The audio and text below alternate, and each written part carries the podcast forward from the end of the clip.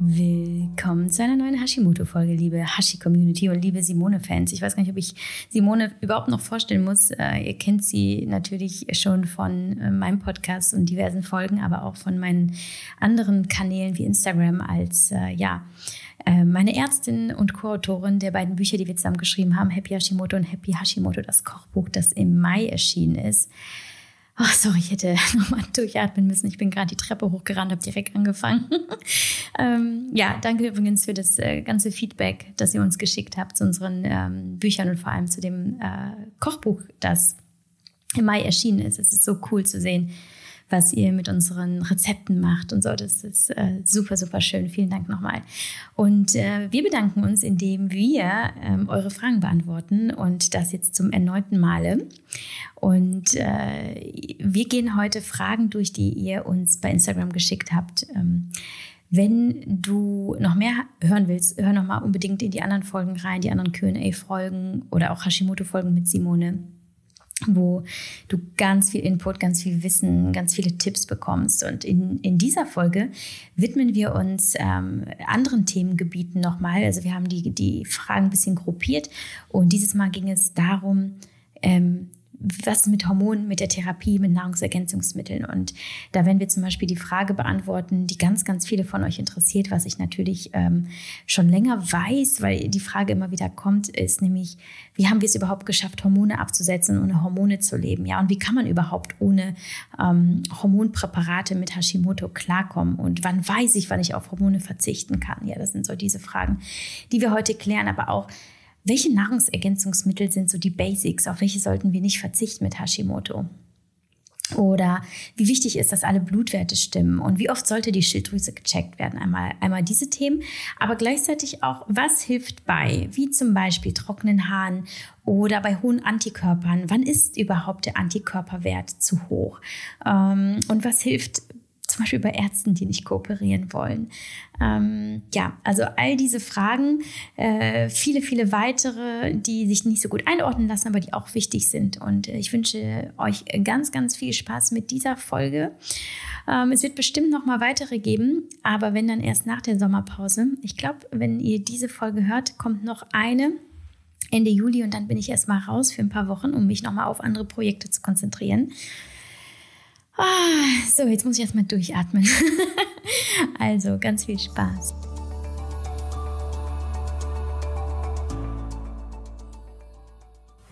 Ich kann nicht über Hashimoto sprechen und in dem Zuge nicht Athletic Greens erwähnen, ähm, den Sponsor der heutigen Folge.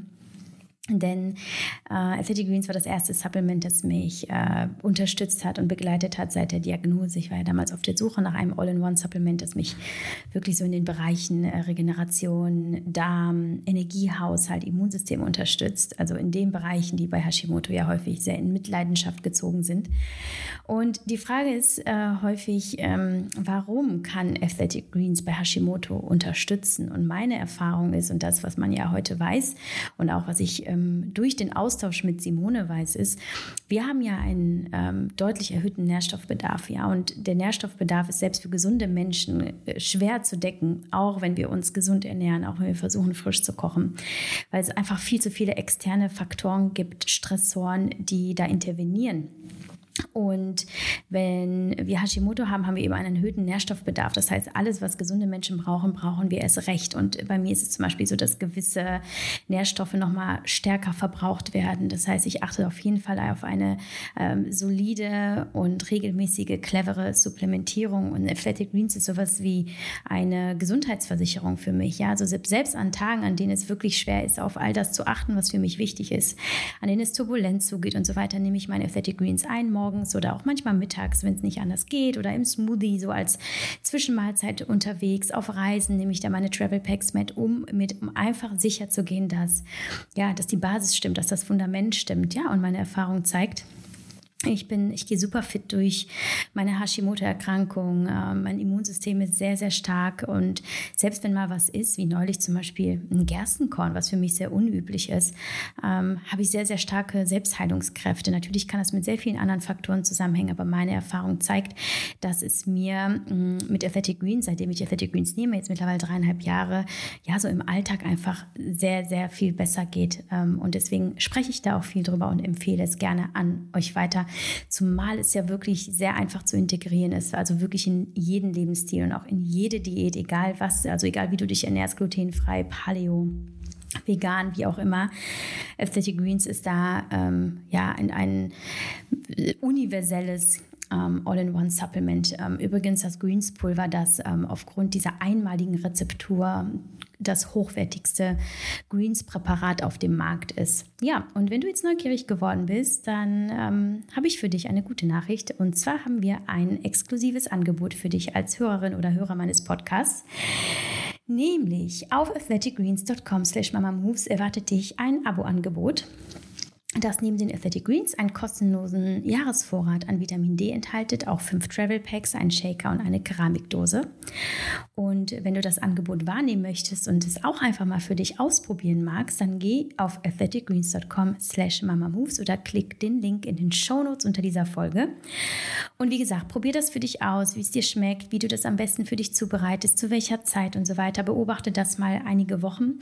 Und wenn du nach 60 Tagen immer noch nicht zufrieden bist, dann kriegst kriegst du von Athletic Greens dein Geld zurück und du kannst das Abo auch jederzeit stoppen.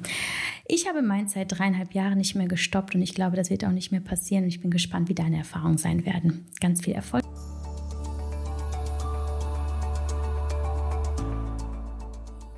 Simone, schön, dass du wieder da bist. Du bist ja quasi Stammgästin meines Podcasts ähm, und immer noch heiß begehrt. Also immer wieder nach unserer Folge kommt, okay, wir wollen Simone noch ein zweites Mal. Jetzt bist du wieder da. Aber ich muss auch sagen, wir haben ja auch noch ein paar Fragen offen. Wir haben ja bei unserer letzten ähm, Hashimoto-Folge, bei der es ja auch um unser neues Kochbuch ging, da haben wir es ja gerade frisch vorgestellt, ähm, pünktlich zum Launch, haben wir ganz viele Fragen äh, der Community beantwortet, aber nicht alle geschafft, weil es natürlich ein so umfangreiches, komplexes Thema ist. Und ich freue mich, die restlichen Fragen mit dir durchzugehen und vielleicht noch die ein oder andere neue dazu zu nehmen. Und ähm, bevor wir einsteigen, äh, sag uns doch mal, wie geht's dir? Wo bist du gerade? Ähm, was, was ist so jetzt dein Status quo im Leben? Mir geht's eigentlich ziemlich gut. Ich sitze in meinen neuen Praxisräumlichkeiten. In Berlin ist heute leider sehr schlechtes Wetter, aber ähm, ähm, der Wetterbericht munkelt, ab morgen soll wieder Sommer werden, worüber ich sehr, sehr froh bin. Ich mag's ja gerne, wenn es warm ist und eigentlich sogar, wenn es heiß ist. Und insofern freue ich mich da schon sehr drauf. Und ich habe ja vor zwei Wochen, glaube ich jetzt, zwei oder drei Wochen, mein ähm, fünftes Buch dann final abgeschlossen und weggeschickt. Und das weißt du ja selber, das ist halt immer ein total gutes Gefühl, wenn man das äh, an Verlag geschickt hat und erstmal weiß so, jetzt habe ich zumindest einen ganz kleinen Moment mal Ruhe, wo keiner was von mir will in Bezug darauf. Und da freue ich mich gerade sehr drüber. Und ich freue mich sehr auf unser Gespräch. Ja, Wahnsinn. Du bist äh, echt äh, eine Maschine, muss ich ja immer wieder sagen. Erstaunlich. So, dann ähm, an die Arbeit. Genau, an die ähm, Arbeit. Wollen wir äh, zum Themenblock Hormone, Therapie, Nahrungsergänzungsmittel übergehen. Das ist der, der ähm, noch offen geblieben ist. Und die Frage, die vielleicht bekommst du sie auch immer wieder gestellt ähm, und auch jetzt war sie ganz viel, wurde sie ganz viel gefragt, ist nämlich die Frage nach, wie haben wir es eigentlich geschafft, Hormone abzusetzen und ohne Hormone zu leben? Ähm, erzähl doch mal deine Geschichte. Wie war deine und ähm, was ist so dein was sind so die Gedanken, die du weitergeben kannst an alle anderen Hashimoto-Patientinnen, die ja, die sich ja auch ein Leben ohne Hormone wünschen? Ähm, also meine Geschichte war, dass äh, für mich tatsächlich hm, von Anfang an das so war mit den Hormonen, dass es mir natürlich schon enorm geholfen hat. Aber mh, hm, also ich hatte halt dieses klassische Wired and Tired. Also einerseits war ich total überstimuliert, extrem reizbar, also konnte halt einfach auch auf meine Kinder gar nicht mehr richtig adäquat reagieren, war immer wahnsinnig schnell genervt, war ähm, ganz schnell einfach an der Kippe zum irgendwie rumschreien und mich aufregen und so. Und andererseits war ich einfach total und zu Tode erschöpft.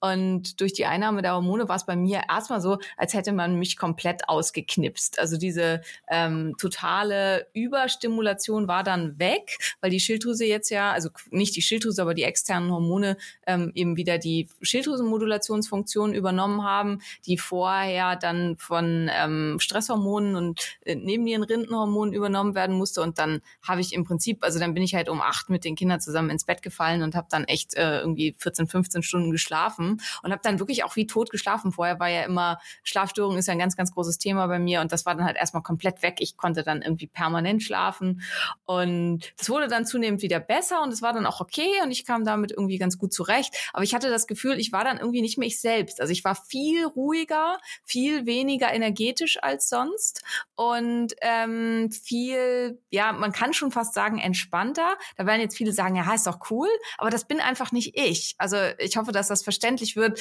Ähm, ich wollte mich einfach wieder fühlen, wie, wie ich mich eben fühle, wie ich meinen Charakter empfinde. Und deswegen war es bei mir schon ein ganz großer Wunsch, dass ich gerne ohne Hormone auskommen ähm, wollte.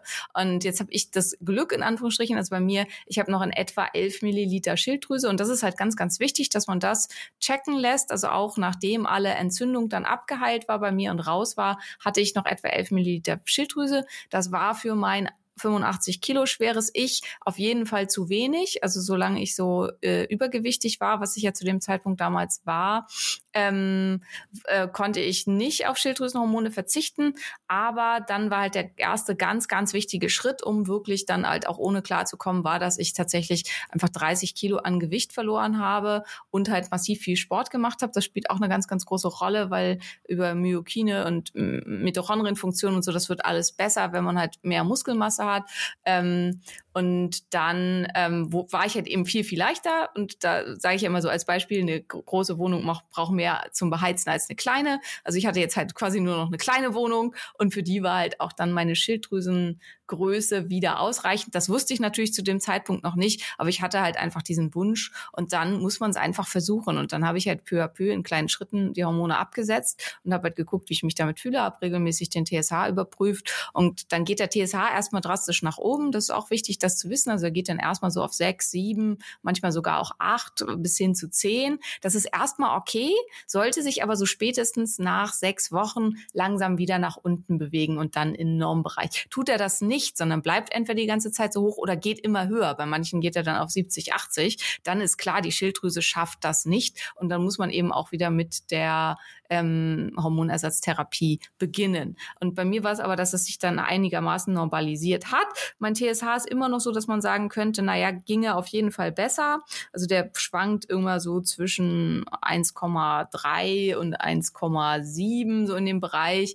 Ähm, äh, also ich sage ja immer, der sollte so um eins oder lieber noch ein bisschen unter eins sein. Das ist er bei mir nicht. Und auch meine freien Werte sind so, wo ich bei meinen Patienten sagen würde, naja, das geht schon noch besser. Also der freie T3 ist bei mir meistens so ähm, irgendwo bei 2,8 bis 3,2, so in dem Bereich. Also ginge auf jeden Fall auch noch deutlich besser.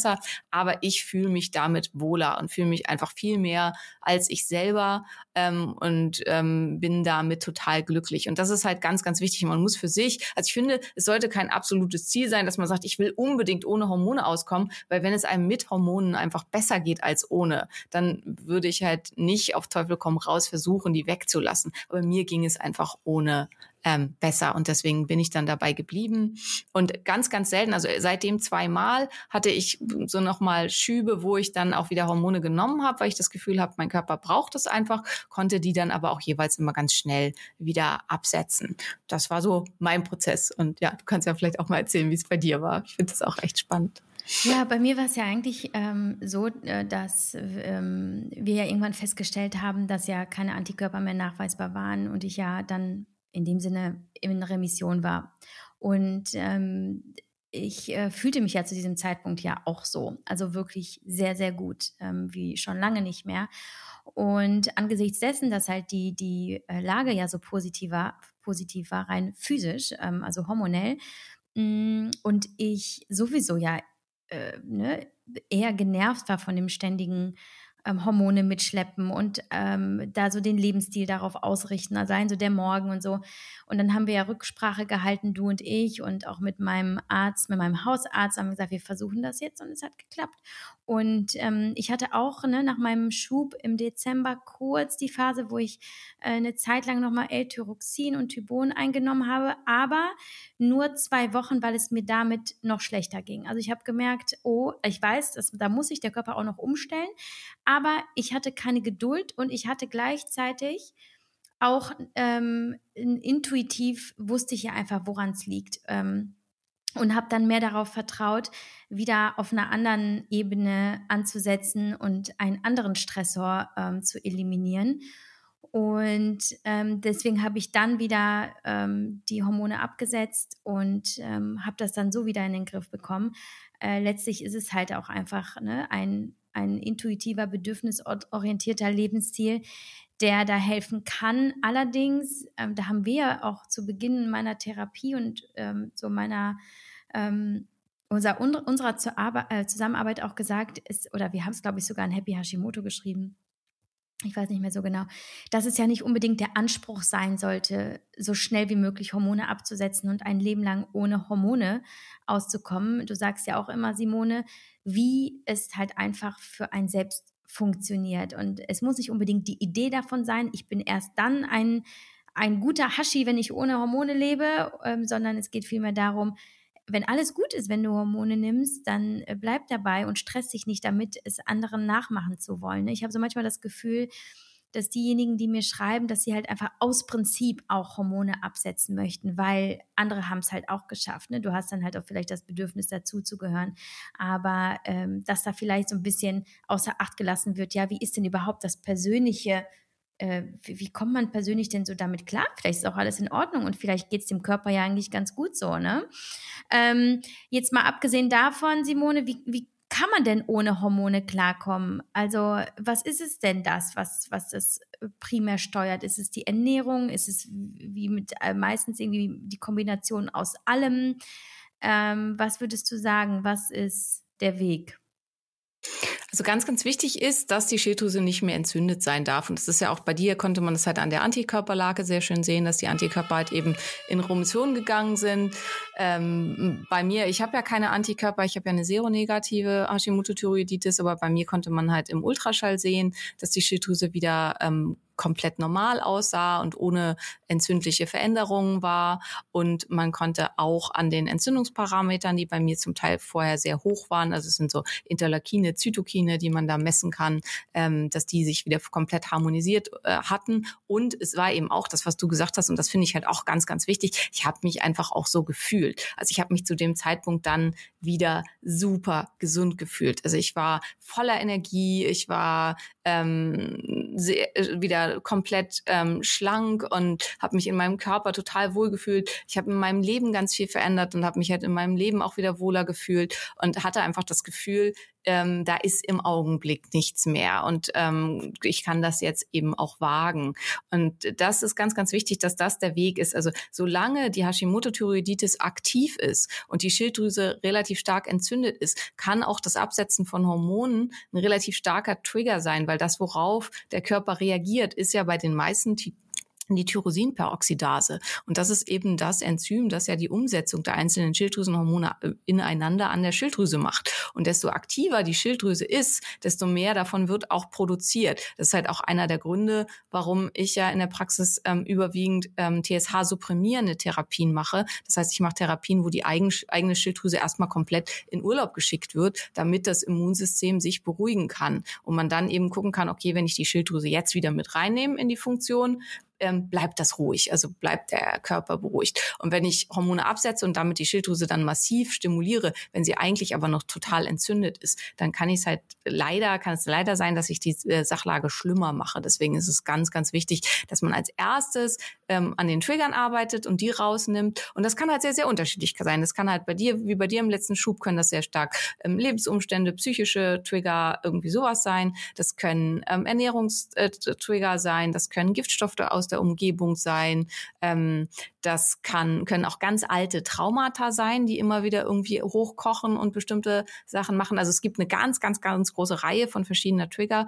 Und wenn man die rausgenommen hat aus der Gleichung, dann kann eben die Entzündung zur Ruhe kommen. Und wenn man dann noch genug Gewebe hat, und das ist halt ganz, ganz wichtig, wer irgendwie 1,70 groß ist und hat nur noch zwei bis drei Milliliter Schilddrüse oder vielleicht auch noch sechs bis sieben, das wird ziemlich sicher nicht ausreichen, um den Körper vollständig zu versorgen. Und nach diesen ganzen Faktoren muss man gucken. Und nur wenn die alle wirklich auch erfüllt sind, macht es Sinn, die Hormone abzusetzen. Und das finde ich total schön, was du gesagt hast. Es sollte halt nicht einfach das generelle Ziel sein, weil das so schick klingt. Ich konnte auch ohne Hormone leben. Klar ist das toll, aber wenn man halt eben Pech gehabt hat, dass das sehr spät erst erkannt wurde oder so und man hat einfach nicht mehr genügend Schilddrüsengewebe, dann muss das absolut nicht das Ziel sein und macht einen halt auch in keinster Weise Weise weniger erfolgreich in dem, was man tut. Erfolg sollte sowieso nicht irgendwie ein Maßstab sein ähm, für das, was man für seine Gesundheit tut. Ah, du hast was super Spannendes gesagt, was mir so tatsächlich auch noch nicht bewusst war. Der Zusammenhang von der Größe der Schilddrüse mit dem Bedarf an Medikamenten. Ist es jetzt richtig? Habe ich das richtig verstanden? Je kleiner die Schilddrüse, desto schwieriger für sie eben die Hormone zu produzieren, die wir brauchen, weswegen wir da eher auf, ähm, auf Hormone, externe Hormone angewiesen sind? Genau, absolut. Also ähm, man braucht ein gewisses Volumen an Schilddrüse, um halt ausreichend Hormone produzieren zu können. Tendenziell ist es das, ist es halt, also wie bei uns, desto kleiner man ist und desto schlanker man ist, desto weniger Schilddrüsengewebe äh, braucht man, um den Körper ausreichend zu versorgen.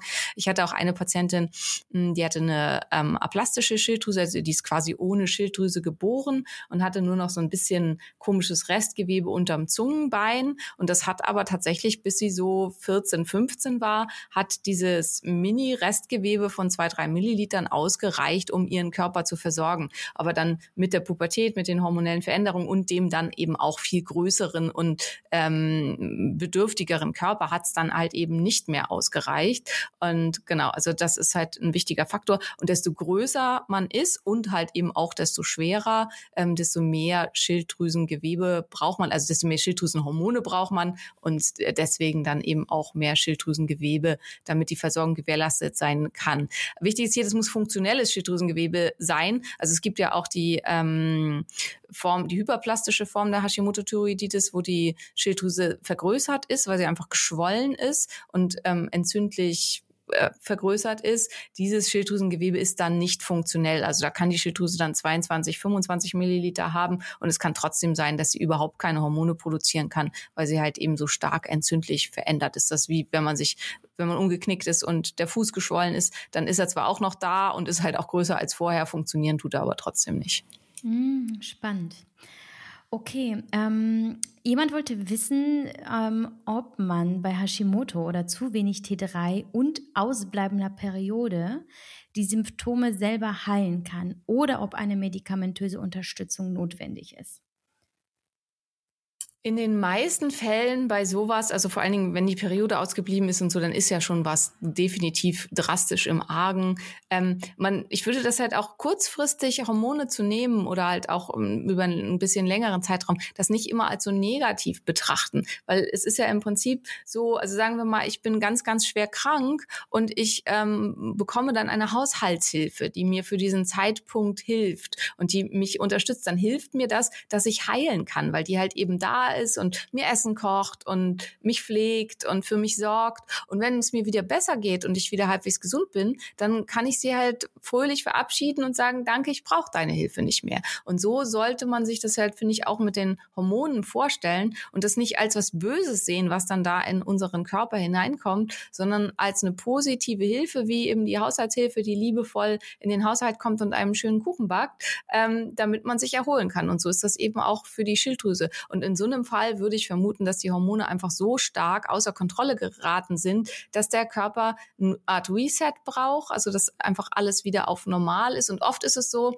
weil das sind ja Regelkreise. Und wenn ich an irgendeiner Stelle in den Regelkreis eingreife, also wenn ich quasi jetzt die Hormone in der entsprechenden Menge gebe von außen, so wie es normal wäre, dann registriert auch der Hypothalamus und dann in der Folge die Hypophyse im Gehirn, ach so, so ging das, genau, stimmt. Und kann das dann halt auch entsprechend nachmachen. Und ähm, das ist ganz oft ähm, der Fall dass man an irgendeiner Stelle in diese Regelkreise mit eingreifen muss, damit das dann auch wieder normal laufen kann, weil der Körper es oft nicht schafft, die ganze Maschinerie wieder von alleine äh, anzustoßen, egal was man macht. Wenn jetzt ein Grund dahinter steht, also sagt man, sag ich zum Beispiel, jemand hat massives Untergewicht und hat halt oder äh, massive zu, zu geringen Körperfettanteil und hat zum Beispiel deswegen keine Mens und eine ganz schlechte Schilddrüsenfunktion, dann kann es natürlich sein, es reicht, an Gewicht zuzunehmen, Körperfettanteil zu erhöhen, damit alles wieder normal läuft. Aber auch in diesen Fällen braucht es manchmal quasi von außen ein paar Anstupser, so wie ein Auto stehen geblieben ist und von alleine nicht mehr losfahren kann.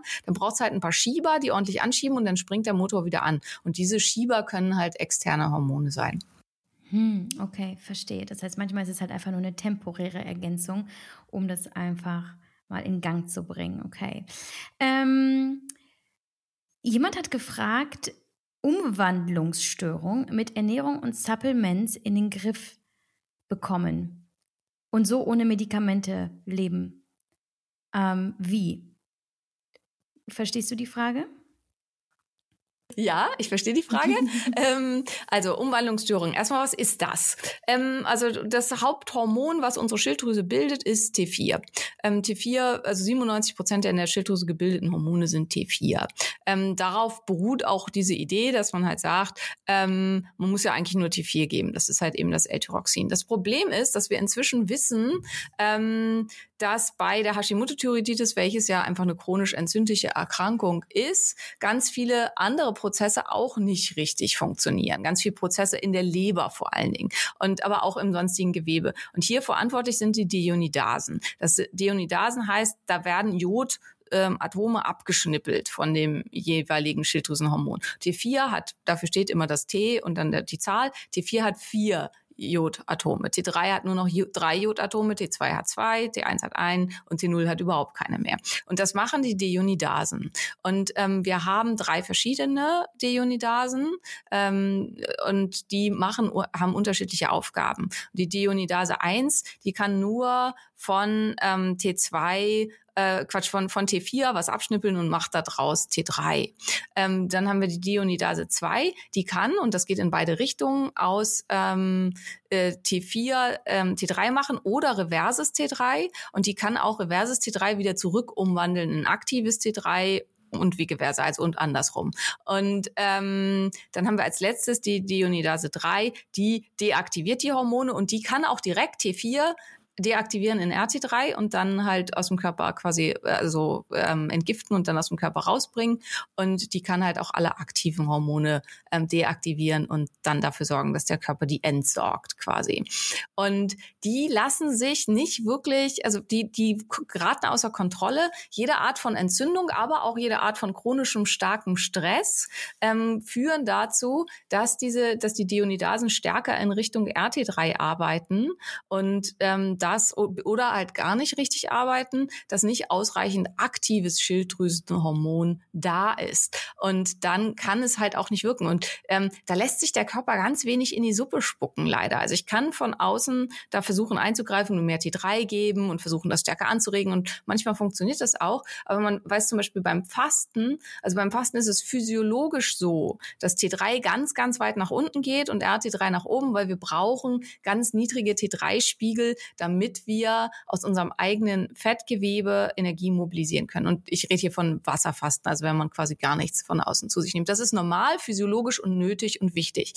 Ähm, wenn ich versuche, dem entgegenzusteuern, indem ich jemandem T3 gebe, auch relativ hohe Dosen T3, hat der erstmal zwar einen höheren T3-Spiegel, aber schon nach ganz kurzer Zeit, schon ähm, nach wenigen Tagen, ist der T3-Spiegel wieder genauso niedrig wie bei demjenigen, der nichts genommen hat, weil der Körper über die Deonidasen das T3 3 sofort wieder deaktiviert. Und am Ende des Fastens, also wenn man zwei Gruppen gleichzeitig fasten lässt, das wurde in der Studie sehr, sehr gut untersucht, haben beide Gruppen, auch die Gruppe, die mit sehr viel T3 substituiert wurde, den gleichen niedrigen T3-Spiegel. Warum erzähle ich das? Weil ich halt klar machen will, dass man mit Hormonen da gar nicht so viel von außen machen kann, sondern dass auch hier wieder das Ziel ist, damit man diese Konversionsstörung wegkriegt, ähm, dass man alle Kofaktoren der Konversion geben muss. Das ist sowas wie Zink, Selen, Vitamin A, B-Vitamine, die sind halt äh, Eisen, das ist da ganz, ganz wichtig.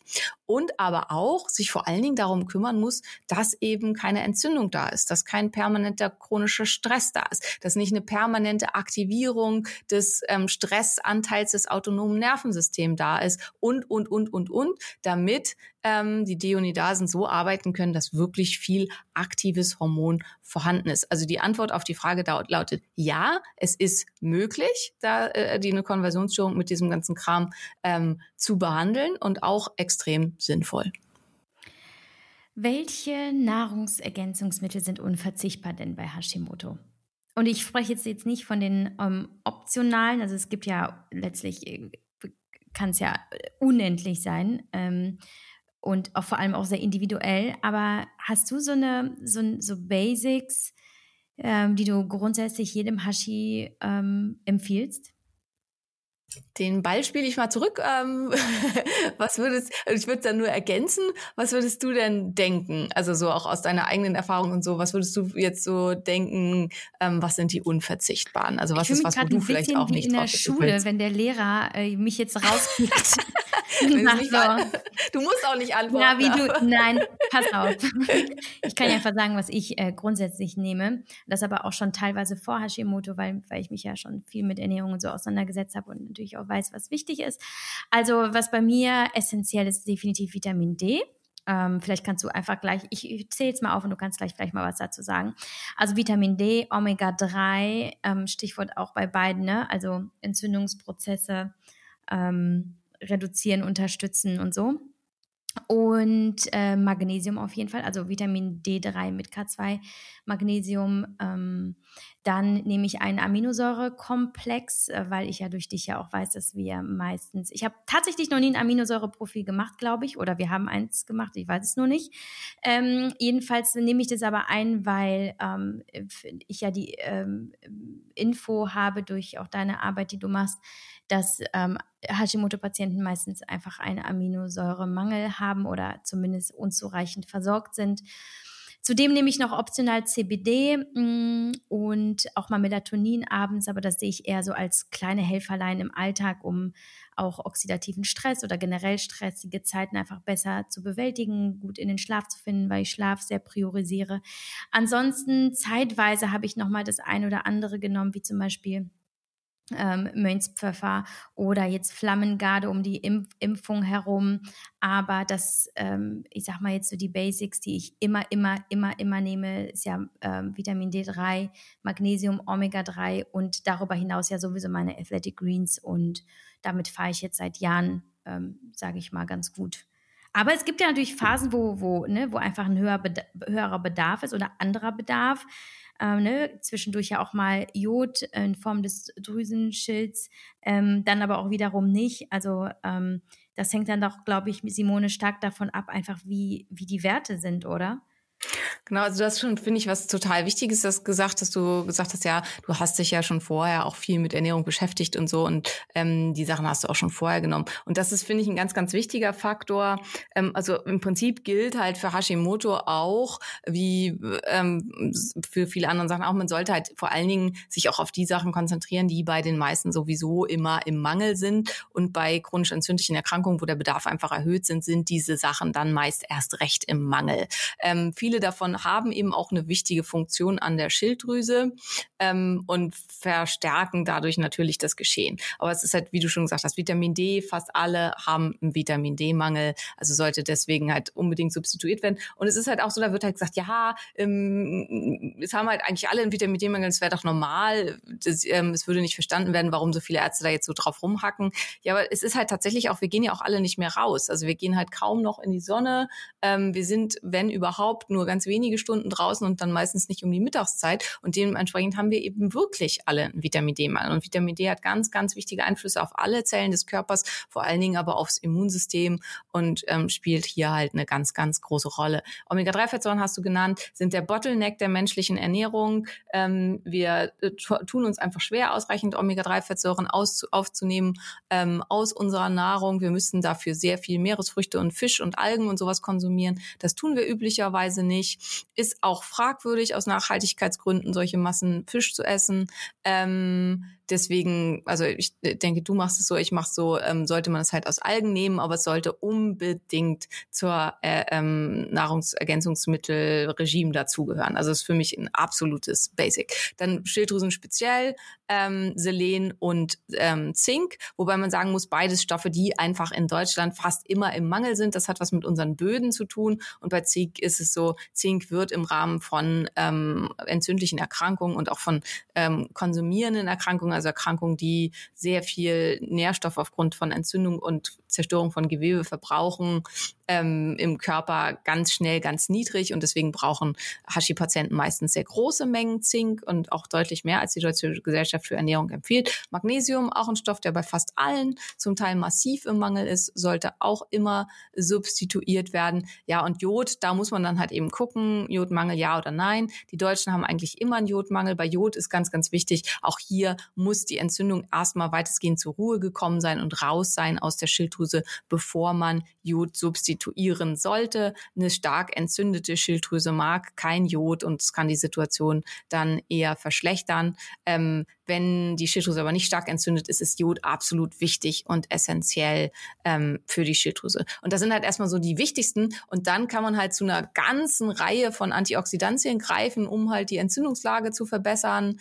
Ähm, auch alles mögliche, also B-Vitamine, genau, B-Vitamine. Das wäre noch mein einer, wo ich auch zu raten würde, weil da kann man auch nichts falsch machen. B-Vitamine werden im Überschuss einfach durch die Niere ausgeschieden. Ähm, und insofern ähm, würde ich B-Vitamine auch immer noch mit reinnehmen. Und bei allem anderen sollte man halt genau gucken und eine gute Proteinversorgung, was du halt auch schon gesagt hast. Und ein ERA-Produkt zu nehmen, ist auf jeden Fall toll. Aber was wir ja auch in unserem Kochbuch ganz viel haben und beide halt viel machen, dass man insgesamt einfach guckt, dass man auf eine sehr gute Proteinversorgung ähm, setzt und die halt auch gerne mit bestimmten Supplements unterstützt, weil es einfach und mit einer nachhaltigen und ähm, gesunden Ernährung, die dann auch nicht so ultra kalorienreich sein sollte, für viele schwierig ist, seinen Proteinbedarf sonst zu decken. Hm. Jetzt ähm, sagtest du auch äh, B-Vitamine und so, ähm, die sind jetzt zum Beispiel in meinen Greens enthalten. Glaubst du, dass die Mengen zu gering sind? Ähm, also ich nehme ähm, äh, schon auch phasenweise B-Vitamine ein, tatsächlich einfach so total random, weil ich sie hier habe, aber ich mir denke, ja gut, ich trinke ja eh täglich meine Greens, da ist auch Zink und so weiter drin. Glaubst du, diese Mengen, falls du sie jetzt überhaupt auf dem Schirm hast, sind ähm, so marginal, dass sie da vielleicht einfach nicht ausreichen? Ähm, die Mengen sind definitiv in der äh, Situation, wenn man nicht komplett in Remission ist und völlig gesund ist, sind die zu gering. Also die reichen da auf keinen Fall aus. Wenn, äh, das ist halt auch das, was ich ja immer sage. Also ich finde halt, das ist einfach als, als All-in-One-Supplement super, würde es aber halt dann immer um diverse Stoffe, die einem einfach fehlen, ergänzen. Ähm, wenn man, so wie du, sich in einer Situation befindet, wo es einem wirklich sehr gut geht und wo man ähm, total fit ist, äh, dann kann es halt auch sein, dass es total ausreichend ist, nur so ein All-in-One-Supplement zu nehmen. Also dass man damit sehr gut aufgestellt ist. Und das ist halt ganz, ganz wichtig. Ich glaube, B-Vitamine hatten wir bei dir halt auch ein paar Mal nachgemessen. Die waren halt im Prinzip okay. Und zwischendurch hatten wir die halt auch extra substituiert. Und deswegen finde ich es halt da sinnvoll, da immer ab und zu mal nachzugucken. Grundsätzlich ist äh, reichen All-in-One-Supplements nicht aus ähm, für Menschen mit irgendwelchen Problemen, aber auch nicht für Menschen mit extrem hoher Belastung, also für Hochleistungssportler oder Mütter von Neugeborenen, die ähnlich hohen Belastungen ausgesetzt sind. Und äh, kann es halt einfach sein, dass man noch was draufsetzen muss zusätzlich. Aber was das dann ist und so, das kann halt auch sehr individuell sein. Trotzdem finde ich halt als Basis finde ich ein All-in-One-Sub immer super, damit man halt gut versorgt ist. Mhm. Ähm, ich habe neulich angefangen, Vitalpilze einzunehmen. Was ist deine Meinung zu Vitalpilzen? Was sind Vitalpilze überhaupt? ähm, ich liebe ja Vitalpilze. Ähm, Vitalpilze sind natürlich jetzt im Augenblick, also werden viel diskutiert, sind ist so ein bisschen auch so ein Hype. Da ist ganz, ganz wichtig, dass man guckt, wie ist die Qualität. Ähm, Vitalpilze müssen unter bestimmten Bedingungen gezogen werden, damit sie halt auch die Stoffe ausbilden, die man in ihnen gerne haben möchte. Ähm, das ist das eine. Und das andere ist natürlich, ähm, dass ich halt auch ähm, möglichst keine Schwermetalle mehr einkaufen will, keine Giftstoffe und so weiter. Das heißt, ich so, äh, sollte da von Herstellern kaufen, die auf diese ganzen Punkte achten. Und dann ist halt auch, wie viel Pilz wird verwendet pro ähm, Einheit, also es sollte ein Extrakt sein auf jeden Fall. Ähm, es gibt auch äh, Anwendungsindikationen ähm, für den ganzen Pilzkörper, das sind aber andere als die für Extrakte. Und wenn ich jetzt zum Beispiel bei der Hashimoto-Thyreoiditis eine Immunmodulation erreichen will, wenn ich eine, Immun, äh, eine Modulation des Stresssystems erreichen will, wenn ich vielleicht halt auch was tun will für meinen Darm, dass der dicht wird und so, dann ähm, kann es sinnvoll sein, dass äh, oder dann ist ist es sinnvoll, dass ich das Extrakt nutze und nicht den ganzen Körper vom Pilz. Ähm, der ganze Pilz, Pilzkörper ist vor allen Dingen nützlich, ähm, wenn ich die Beta-Glucane, die da drin sind, haben möchte, um es vor allen Dingen zum Beispiel Präbiotika meinem Mikrobiom zur Verfügung zu stellen. Also das ist erstmal ganz, ganz wichtig, weil viele kaufen bei ganz billigen Anbietern dann Vitalpilze, ähm, also sei es, dass man irgendwas bei Amazon bestellt oder halt einfach wirklich sehr, sehr günstige Anbieter kauft. Und das ist auch gar nicht so wichtig, ob das nun Bio ist oder so. Also es gibt auch Bio-Anbieter, wo da ganz wenig Pilz drin ist und wo der Pilz einfach auch nicht gut verarbeitet ist und so. Und deswegen ähm, finde ich das ganz, ganz wichtig, dass man da auf Qualität guckt. Ähm, und dann ähm, haben sie halt zum Teil wirklich fantastische Wirkung. Also sie sind tatsächlich auch sehr, sehr gut untersucht. Ähm, zunehmend, die Uni Greifswald hat da ganz viel Vorarbeit geleistet, hat da wahnsinnig zu, viel zu geforscht. Und es sind so die, eines der Sachen so aus der Naturtherapie, wo man wirklich einen ganzen ähm, Werkzeugkasten an verschiedenen Sachen an der Hand hat, die ganz tolle Wirkung entfalten. Und man hat zum Beispiel mit Reishi-Extrakt, also das massive Bienensterben, ähm, in den USA aufgrund eines Viruses, der da die Bienen befallen hat und halt auch aufgrund dieser Milbenplage konnte man extrem gut mit dem Sprühen von Reishi-Extrakt ähm, unter Kontrolle bekommen und dem Füttern der Bienen mit ähm, einem zusätzlichen Reishi-Extrakt. Und das sind halt einfach so Sachen, die sind, finde ich, sind phänomenal. Also wir können mit Mykotherapien können wir wirklich ganz viel erreichen. Wichtig ist, wenn ich zu wenig davon nehme und wenn ich das Falsche nehme, dann wirkt es nicht. Und es kann halt sein, dass ich mir die Möglichkeit wirklich toller Ergebnisse da nehme, indem ich ein zu günstiges und nicht hochwertiges Präparat gekauft habe. Und ähm, warum erwähne ich das jetzt so viel? Weil das einfach schade ist, weil dann halt jemand losläuft und sagt, ja, das hat mir überhaupt nichts gebracht, aber vielleicht war es halt einfach das falsche Präparat.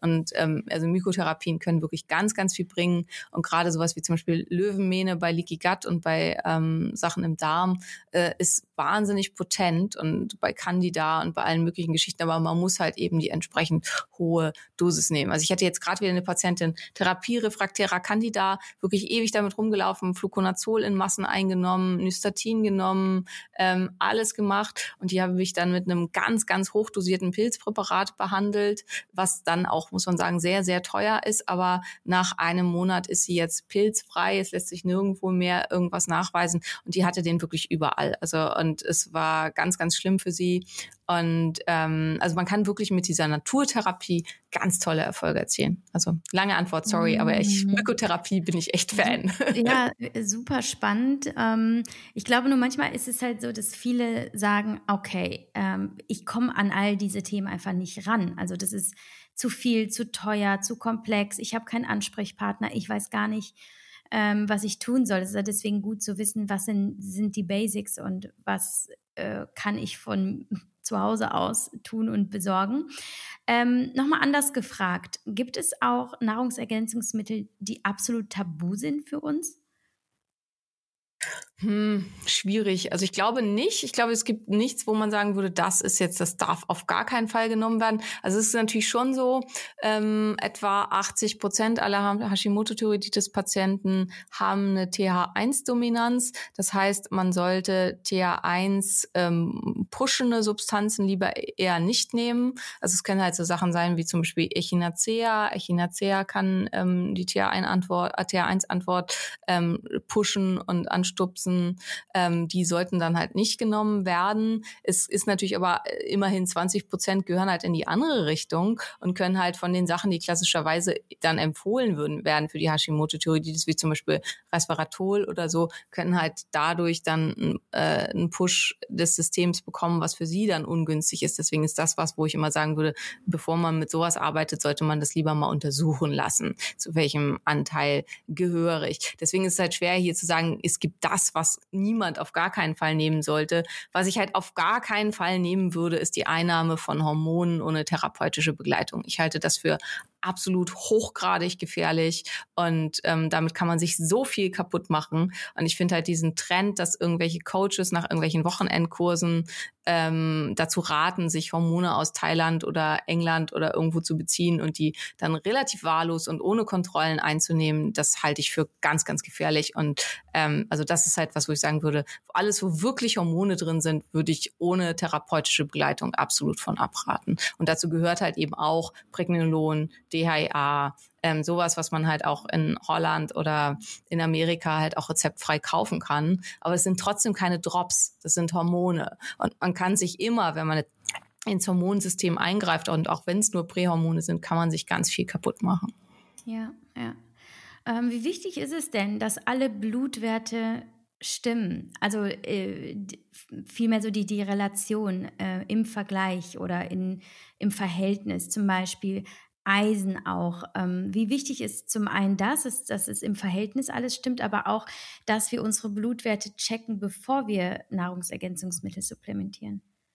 Ähm, da ist immer ganz, ganz wichtig zu unterscheiden, wasserlöslich oder ähm, fettlöslich. Alles, was wasserlöslich ist, wird überwiegend dann einfach im Überschuss über die Niere ausgeschieden. Und ähm, das ist dann halt nicht so schlimm. Dann ist es eventuell teures Pipi. Ähm, und das ist zwar doof, also das ist dann halt eventuell rausgeschmissenes Geld, aber es schadet nicht. Ähm, also dass man sich da so ein bisschen schlau macht und bestimmte Sachen kumulieren auch stärker. Also Selen zum Beispiel ist auch eher wasserlöslich, kann aber relativ stark kumulieren. Kalium. Kalium überdosiert kann zu Herzrhythmusstörungen und im schlimmsten Fall zum Herzstillstand kommen. Wer damals Desperate Housewives ge geguckt hat, da bringt die eine ihren Ehemann mit Kalium um, indem sie ihm über einen langen Zeitraum einfach jeden Tag Kalium in sein Essen tut, weil ähm, und dann stirbt er halt irgendwann ähm, an Herzrhythmusstörungen. Das, das ist tatsächlich möglich. Also das ist halt was, das sollte unbedingt kontrolliert werden. Und andere Sachen wie zum Beispiel ähm, habe ich vorhin schon gesagt, B12, da kann man halt einfach nichts falsch machen. Das kann man dann auch äh, über Ewigkeiten auch ähm, hochdosiert nehmen, ohne dass da was passieren kann. Das ist aber auch jetzt ganz, ganz wichtig, wer jetzt Angst kriegt, die Wahrscheinlichkeit eines Mangels ist bei einer chronisch entzündlichen Erkrankung viel, viel, viel, viel höher als die Wahrscheinlichkeit einer Überdosierung. Das heißt mal so ein halbes bis ein Jahr lang Sachen zu nehmen, also vor allen Dingen von so den Standards, die wir vorhin gesagt haben, ähm, ist mit Sicherheit ungefährlich. Aber wenn man halt über einen langen Zeitraum immer substituiert, dann würde ich irgendwann mal gucken, wie sind denn die Werte. Und zum Beispiel aber auch Eisen.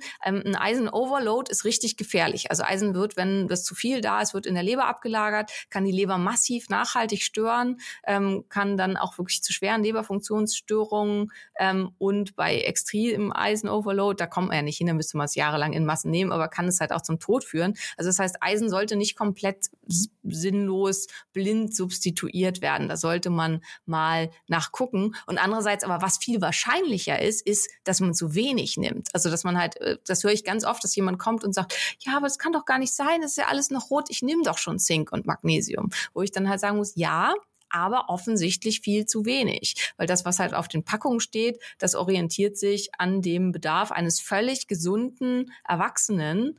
Und ähm, wer halt zu mir in die Praxis kommt und halt wer sich für Hashimoto interessiert, ähm, ist ja nicht völlig gesund und hat dementsprechend halt auch einen ganz, ganz anderen Bedarf. Und deswegen ähm, finde ich es halt wichtig, danach zu gucken.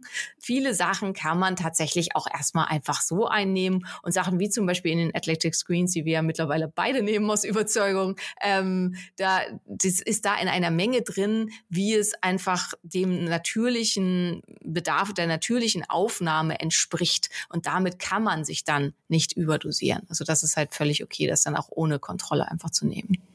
Wie oft sollte denn die Schilddrüse gecheckt werden und die Blutwerte?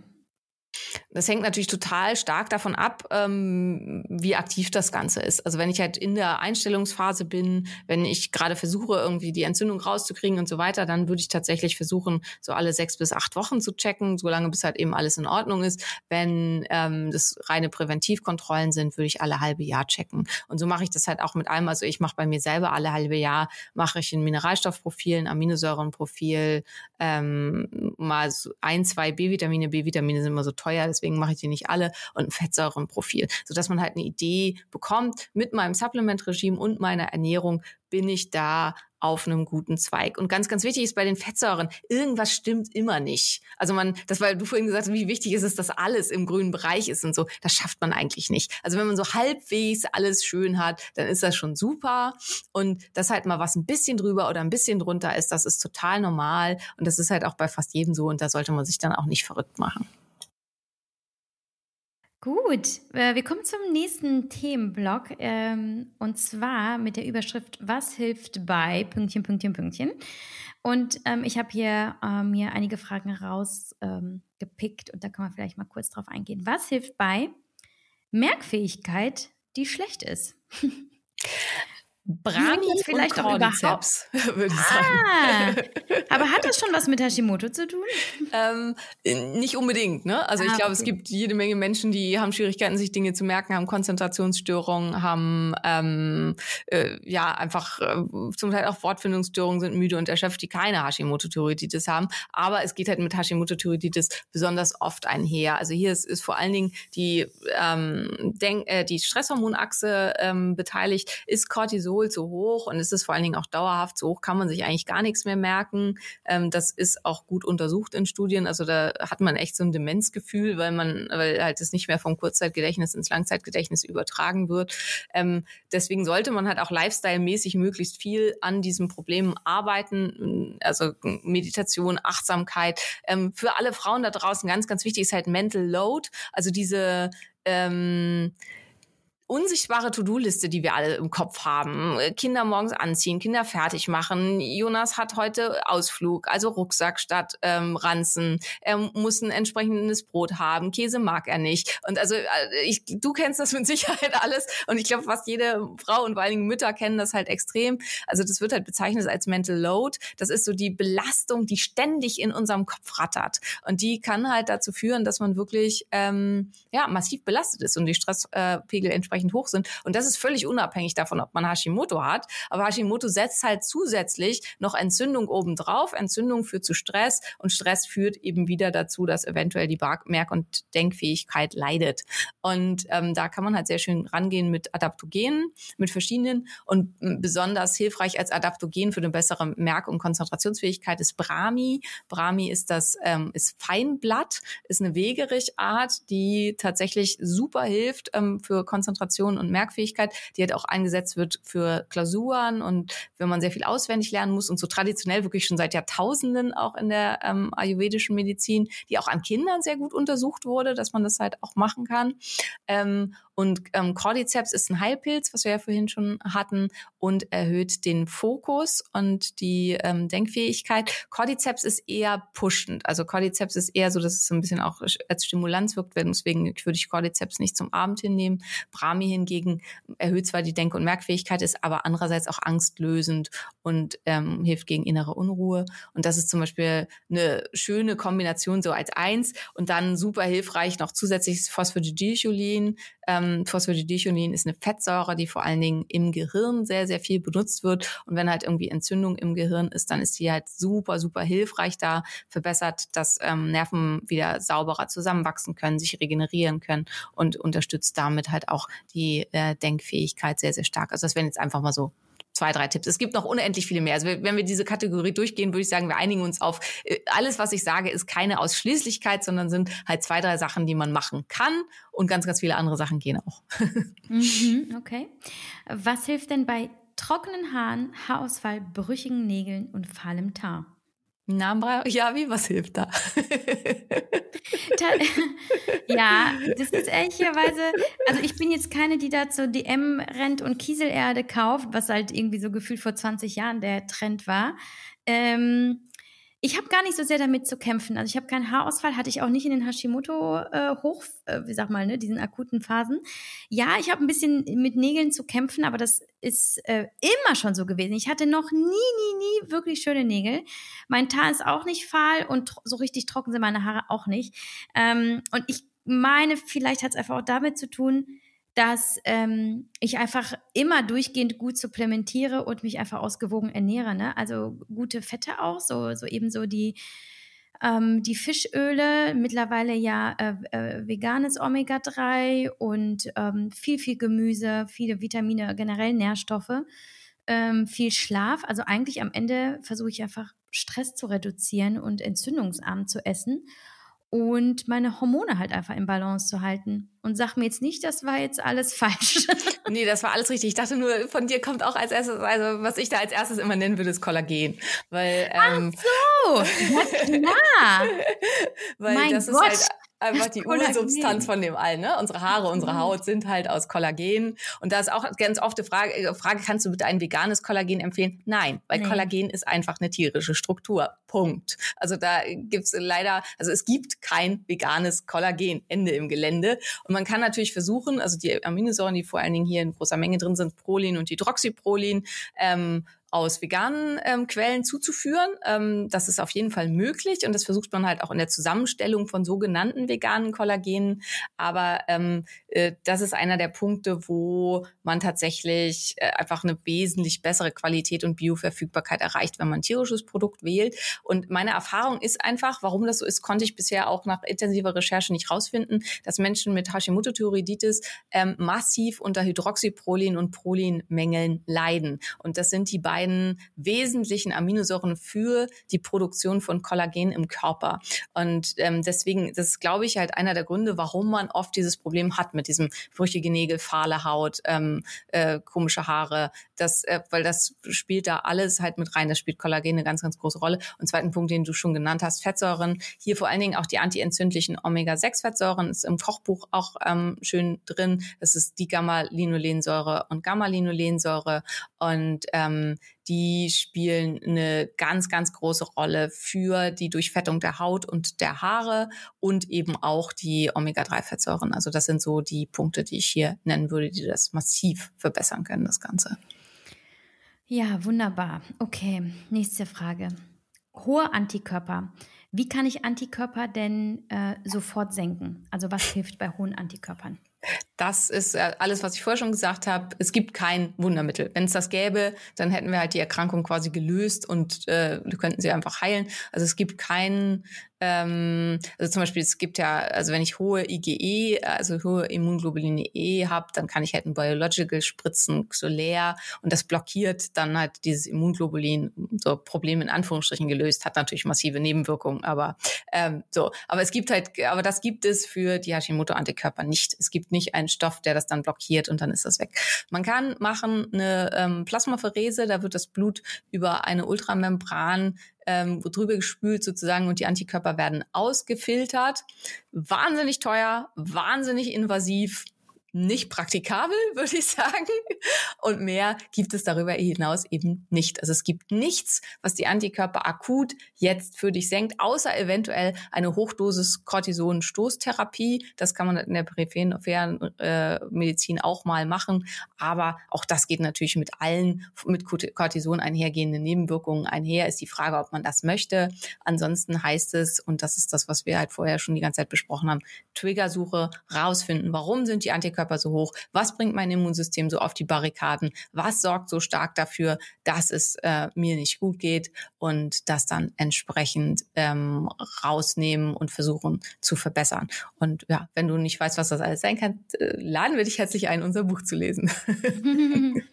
ähm, vielleicht auch ganz spannend, wann ist denn überhaupt der Antikörperwert hoch? Aber wann? Wo beginnt für dich äh, die ähm, alarmierende na, hoch ist eigentlich alles, was oberhalb der Norm ist. Also ähm, und das ist halt je nach Labor völlig unterschiedlich. Das ist auch ganz, ganz wichtig. Antikörper unter verschiedenen Hormonen sind nicht vergleichbar.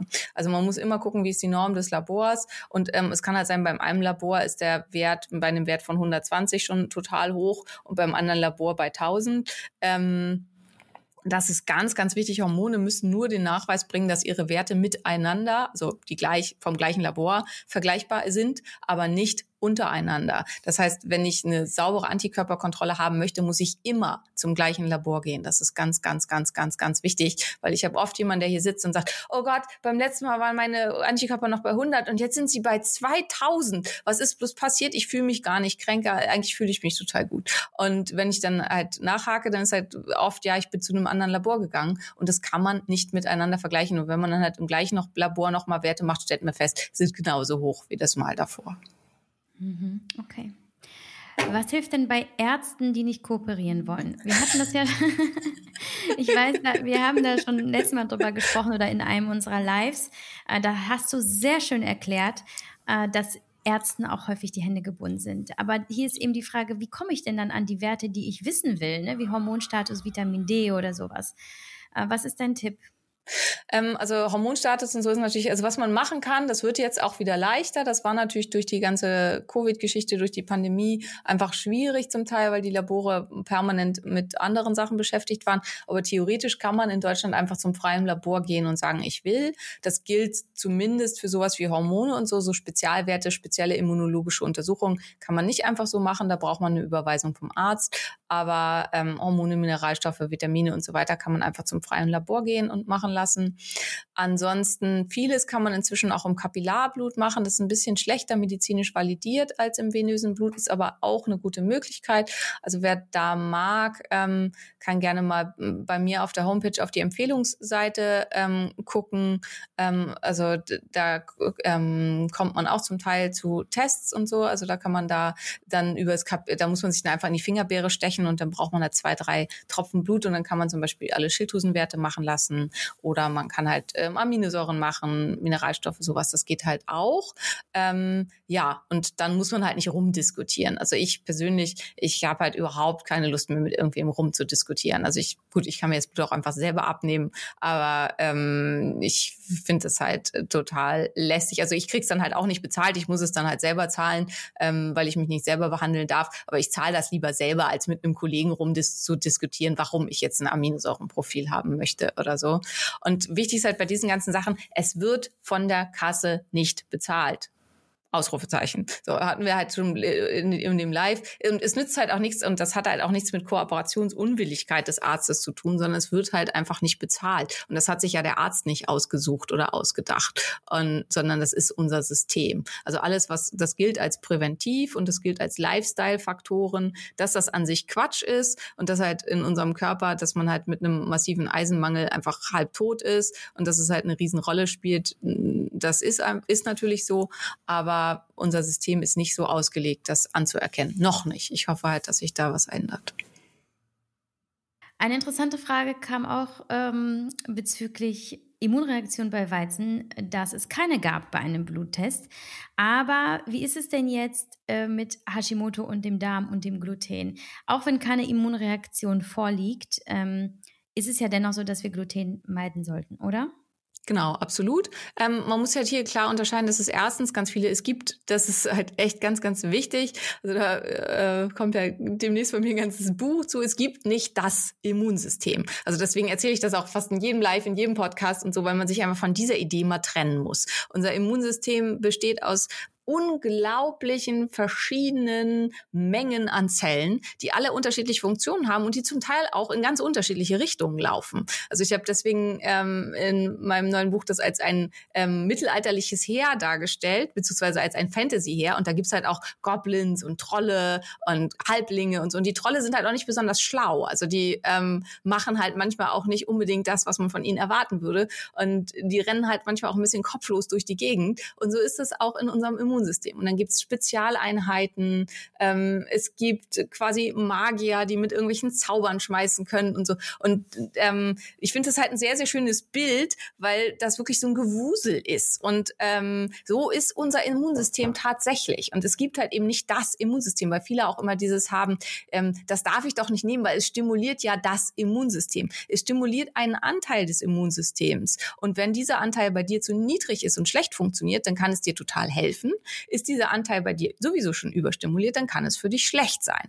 Und deswegen muss man rausfinden, welcher Anteil des Immunsystems ist halt überhaupt irgendwie problematisch, ähm, damit man rausfinden kann, was ist für mich tatsächlich ähm, hilfreich. Und ähm, ja, also das äh, finde ich ja da als Grundinformation total wichtig, dass man da entsprechend reisen kann. Und jetzt habe ich die Ursprungsfrage vergessen. ob, wir trotzdem ob wir trotzdem Gluten meinen ah, sollten. Ja, genau. Das Gluten. wenn ja keine Immunreaktion. Äh. Verdammt. Ähm, äh, trotzdem also, mega gut. Äh, die, ähm, und da kann es halt eben sein, also es gibt Typ 4 Allergien, das ist das, wo oft drauf getestet wird zum Beispiel, also davon hast du ja gar gar keine, also du hast keine Typ-4-Allergien. Es gibt Typ-1-Allergien. Es gibt direkte immunologische Unverträglichkeiten im Darm auf Einzelbestandteile, also zum Beispiel aufs Gliadin. Ähm, es gibt äh, die einfach nur die Reaktion der Darmzellen auf Bestandteile des Gliadins und das hat im Prinzip jeder Mensch, aber das hängt halt davon ab, in welchem Gesundheitszustand der Darm ist, ob diese ähm, Bestandteile des Gliadins überhaupt an die Schleimhautzellen rankommen oder nicht. Und bei Hashimoto-Patienten sind oft die Schutzbarrieren des Darms gestört, deswegen kommen die schlechten Anteile des Darms an die Schleimhautzellen ran und machen die dann kaputt. Das wäre halt beim Gesunden nicht so. Ähm, und dann als letzter ganz, ganz wichtiger Punkt, dass einfach Weizen massive ähm, Blutzuckerantworten machen kann und deswegen halt auch schwierig ist. Also es gibt ganz viele unterschiedliche Faktoren und ja, ach so und ganz wichtig noch, Gliadin ähnelt in seiner Struktur einfach ähm, der Schilddrüse. Also das ist Molecular Mimicry, also die Aminosäurenstruktur ist ähnlich und deswegen können ähm, kann die Antikörperproduktion gegen die Schilddrüse kann durch Gliadin angetriggert werden und das ist was, das findet man zum Beispiel in keinem Test. Also da kann man außer halt nach den Antikörpern zu gucken, kann man da keine weiteren Tests zu machen. Und ähm, ja, deswegen halt unsere generelle Empfehlung, wirklich auf Gluten immer zu verzichten, auch wenn es schwer ist. Man gewöhnt sich wirklich dran. Und ähm, ich glaube, wir haben halt auch viele, viele Möglichkeiten gefunden, die wir halt auch in unserem äh, Kochbuch darstellen, wie man wirklich auch trotzdem sehr, sehr genussvoll und toll essen kann, auch ohne das Gluten. Und äh, ich rede da immer aus, ich esse inzwischen halt so lange glutenfrei, also fast zehn Jahre, dass ich auch und 100 Prozent glutenfrei, dass es mich halt überhaupt nicht mehr stört. Deswegen glaube ich, ist mir so ein bisschen das Verständnis abhanden gekommen für dieses, aha, mein Leben ist zu Ende, darf, ich darf kein Gluten mehr essen. Aber ich möchte einfach dazu einladen, sich darauf einzulassen, auf diesen Prozess, weil es kann halt auch ganz viele neue Türen öffnen für ganz spannende Dinge in der Ernährung.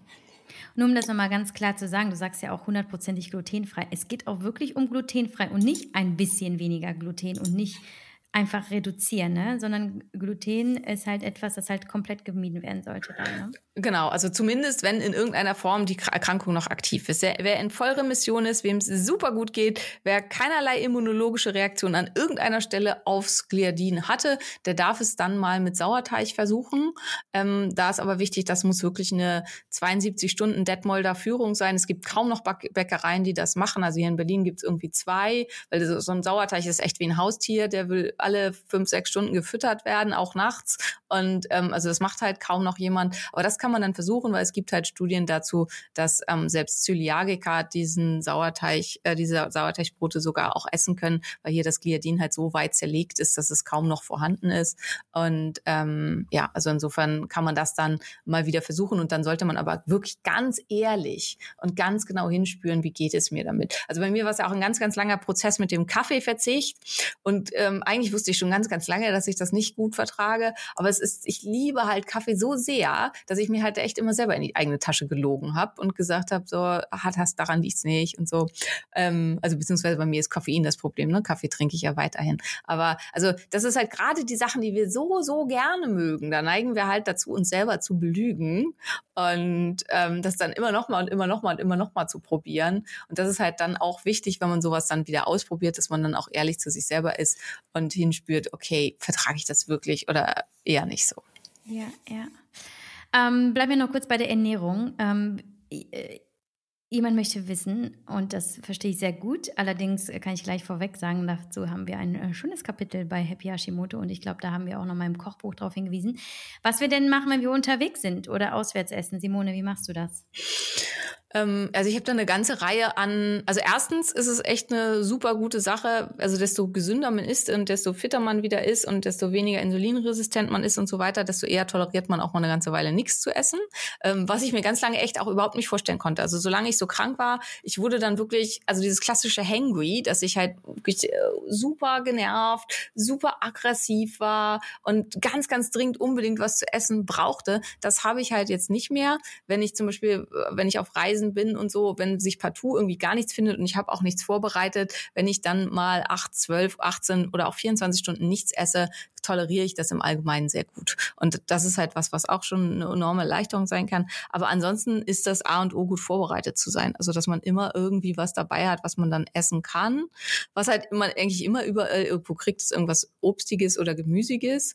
Ähm, selbst wenn man nicht vorbereitet war. Aber ansonsten, also es gibt halt so bestimmte so Tassengerichte, also so ähm, zum Beispiel Kartoffelbrei, wo man halt einfach nur Wasser draufkippen muss. Oder es gibt auch äh, andere Tassengerichte in dieser Richtung. Es gibt so, gibt vegane Suppen, die sehr schön sind, wo nichts drin ist, was irgendwie problematisch ist, wo man halt nur Wasser drauf gießen muss. Es gibt so ähm, Porridge, der aber nicht aus ähm, Hafer ist, wenn man das nicht gut ab kann, oder auch glutenfreier Haferporridge, wenn man das gut verträgt. Und das sind halt so kleine Tüten und die habe ich halt zum Beispiel immer dabei, wenn ich unterwegs bin. Also immer, wenn ich irgendwo hinfahre, dann habe ich halt fünf, sechs, sieben von diesen Tüten dabei, weil eine Tasse und ein Wasserkocher beziehungsweise heißes Wasser gibt es eigentlich überall, egal wo man ist. Und ähm, dass man das dann eben entsprechend machen kann. Also so mein Fazit wäre da, Vorbereitung ist alles. Ja, so sehe ich das auch. Ähm, also klar, Snacks vorbereiten. Es gibt äh, ganz, ganz viele äh, coole Sachen, die man einfach, ne, ob es jetzt irgendwie ein Bananenbrot ist ähm, und dann noch mal irgendwie ähm, ein paar, wie heißt Rohkost-Sticks äh, oder sowas. Und was Restaurants aber angeht, ich finde, es gibt mittlerweile auch so ein großes Angebot, wenn man nicht gerade vielleicht Zöliakie hat oder so, äh, wo es ja wirklich darum geht, dass das Essen auch nicht kontaminiert ist, aber ähm, sich da online vorher schlau machen, wo bin ich, was gibt es da ähm, für ein Angebot, ähm, wie sieht die Speisekarte aus, kann ich da was für mich auswählen? Und ähm, das auch vor allem innerhalb des Freundeskreises kommunizieren. Ja, also wenn jetzt Freunde hingehen und reservieren einen Tisch im Restaurant und äh, nehmen aber in dem Sinne keine Rücksicht oder wissen gar nicht, dass du das meiden musst, ähm, da auch ein bisschen proaktiv sein und sagen, so, also ich verzichte darauf und darauf und darauf. Ich muss gucken, dass wir was finden, wo ich gut essen kann. Ne? Und dieses kommunizieren können, offen sein können mit dem, was was halt ist ähm, ist halt genauso wichtig im, im, im äh, Restaurant selber, ne? Einfach äh, dem Kellner signalisieren. So ist mir aber wichtig, dass ähm, ja, dass halt eben der Fisch nicht paniert ist plötzlich oder sowas. Ne? Also das halt einfach klar sagen, was geht, was nicht geht oder eben fragen, mir ist jetzt gerade nicht klar, ist jetzt in dieser Speise Soja enthalten, können Sie bitte nachfragen und da sich auch einfach keine Gedanken darüber machen, was andere Menschen über einen denken, weil letztlich tragen wir das Problem dann mit uns rum und äh, nicht die Menschen, die wir danach dann äh, wahrscheinlich eh nicht mehr wiedersehen und sich davon äh, ganz frei machen. Ähm, äh, kommen wir zur nächsten Frage noch. Fix auch nochmal im Rahmen äh, der Ernährung ganz spezifisch, ob Sojalecithin, weil wir auch immer sagen, Soja ist ein No-Go, ob Sojalecithin auch ein No-Go ist. Nein, ist es nicht. Also Sojalecithin ist halt eine reine Fettsäure aus dem Soja, ähm, sollte keinerlei Protein aus dem Soja mehr enthalten, tut es üblicherweise auch nicht. Also da sind auch ähm, ganz ist sind keine Kontaminationen zu erwarten und kann man trotzdem zu sich nehmen. Trotzdem ist es, also wenn Sojalecithin irgendwo drin ist, das ist ja viel in Schokolade und so, dann ist es nicht unbedingt ein Qualitätsmerkmal, weil es halt zur Streckung benutzt wird, um, um Sachen creme, billig cremiger zu machen. Insofern ähm, macht es Sinn zu versuchen, auf so Sachen mit Soja Sojalecithin äh, zurückzugreifen, äh, äh, also Sachen mit Sojalecithin zu meiden, weil es meistens jetzt nicht unbedingt ein Qualitätsmerkmal ist. Aber wenn man halt bestimmte Subs hat oder irgendwas, wo zum Beispiel ein bisschen Sojalecithin drin ist, ist das üblicherweise unproblematisch. Ja, Cool. Ich äh, habe mich das schon auch häufig gefragt, weil, wie du schon sagst, Schokolade, ne, auch so schwarze Schokolade, vegane Schokolade, steht da trotzdem Sojalecithin, oh fuck, doch Soja drin. Aber ähm, ja, interessanter Gedanke. Äh, wir haben nur noch drei Fragen, die sich gar nicht kategorisieren lassen. Deswegen würde ich sagen, wir gehen da einfach durch. Verhütung mit Spirale. Ähm, ich habe mich damals auch gegen die Spirale entschieden, ähm, weil meine Sorge war, dass ich einen ja, permanenten Entzündungsherd schaffe und eventuell eine Immunreaktion auslöse, Schübe auslöse und dass mein Körper vermutlich vielleicht mit der Spirale kämpft. Das war, deswegen verstehe ich die Frage sehr gut. Gibt es da Probleme mit, mit Hashimoto? Ähm, wie, äh, wie ist deine Erfahrung? Was rätst du? Also Studien dazu gibt's nicht. Insgesamt muss man ja sagen, dass Frauen sehr unterrepräsentiert ähm, sind in Studien und solche Sachen wie äh, interagiert das irgendwie mit der Verhütungsmethode oder so interessiert wissenschaftlich immer mal keinen. Also kann ich ganz kurz da einmal, also Thema Covid, ähm, COVID die Covid-Impfung ähm, macht was mit der Menstruation. Hinterher hat man festgestellt, jetzt in Umfragen und so, dass ähm, 41 Prozent aller Frauen direkt nach der Impfung, in den Zyklen direkt nach der Impfung Probleme haben. Ähm, entweder sehr, sehr starke äh, Menstruationsblutung haben oder stärkere Menstruationsblutung oder Irregularitäten. Ähm, das liegt wahrscheinlich daran, dass es halt ähm, an den Mitochondrien was macht, dass es äh, an den Plättchen was macht und ähm, dass es hormonell über einen kurzfristigen Cortisolpeak was verändert. Ähm, das ist im nächsten Zyklus wieder weg und ist halt auch überhaupt nicht schlimm und ist nach dem, was wir jetzt wissen, als normal einzuordnen, hat aber dazu geführt, dass halt viele wahnsinnig Angst gekriegt haben. Dass man das vorher nicht wusste, hat daran gelegen, dass man das einfach nicht gefragt hat. Also die Frage Frage, hatten Sie Probleme mit Ihrer Menstruation nach der Impfung oder hatten Sie irgendwelche Auffälligkeiten hormonell ähm, hinsichtlich der weiblichen Hormone nach der Impfung? Die kam in den Fragebögen nicht vor, weil sich halt für Frauen irgendwie immer kein Mensch interessiert. Also dementsprechend, die genau untersucht, ähm, agiert quasi, also führt ein IOP, also ein Interuterin-Pissar zu eventuell einer Schubigkeit oder so bei der Hashimoto-Thyreoiditis. Da hat meines Wissens nach nie jemand nachgeguckt. Aber man kann sich jetzt halt angucken, wie wirkt denn so ein IOP? Und es wirkt halt darüber, dass wir, wie du das eben schon gesagt hast, ein chronisch entzündliches Geschehen im Körper auslösen, dadurch sehr, sehr viel Lymphozyten einwandern in die Gebärmutter und diese Lymphozyten in dem Moment, in dem ein weiterer Fremdkörper auftritt, nämlich die Spermien, diese Spermien abtötet. So funktioniert das Ganze. Und wir haben halt dadurch, wir haben eine permanente ähm, Entzündung im Bereich der Gebärmutterschleimhaut. Die Gebärmutterschleimhaut wird dazu zu einem unattraktiven Ort für ein befruchtetes Ei, wenn doch eine Befruchtung stattfinden sollte. Und gleichzeitig haben wir halt ganz viel Lymphozyten vor Ort, die Spermien töten. Ähm, und einfach logisch überlegt, muss man halt sagen, also wir versuchen halt bei Hashimoto auf Teufel komm raus, jede Art von Entzündung im Körper zu vermeiden. Wir machen die Zähne neu, wir ähm, nehmen alles raus, was irgendwie da, was zum Teil ja Tausende von Euros kostet, was da entzündlich sein kann. Wir meiden sämtliche entzündlichen Nahrungsmittel und so weiter. Und dann lassen wir uns was in die Gebärmutter implantieren, was darüber wirkt, dass es einen chronischen Entzündungsprozess auslöst. Fragezeichen, würde ich sagen. Also ähm, dementsprechend, ähm, also und ich ähm, in der Phase, wo ich halt das Gefühl hatte, ich brauche jetzt eine ganz, ganz sichere Verhütung, hatte ich mir einen Kupferball legen lassen, weil ich das und ich muss sagen, mein Körper hat sich furchtbar dagegen gewehrt. Also ich hatte unfassbare Schmerzen, zum Teil so schlimm, dass ich echt fast ohnmächtig geworden wäre, weil meine Gebärmutter versucht hat, diesen Kupferball durch wehenartige Kontraktionen loszuwerden. Ähm, ich hatte unglaublich starke Blutungen durch den Kupferball.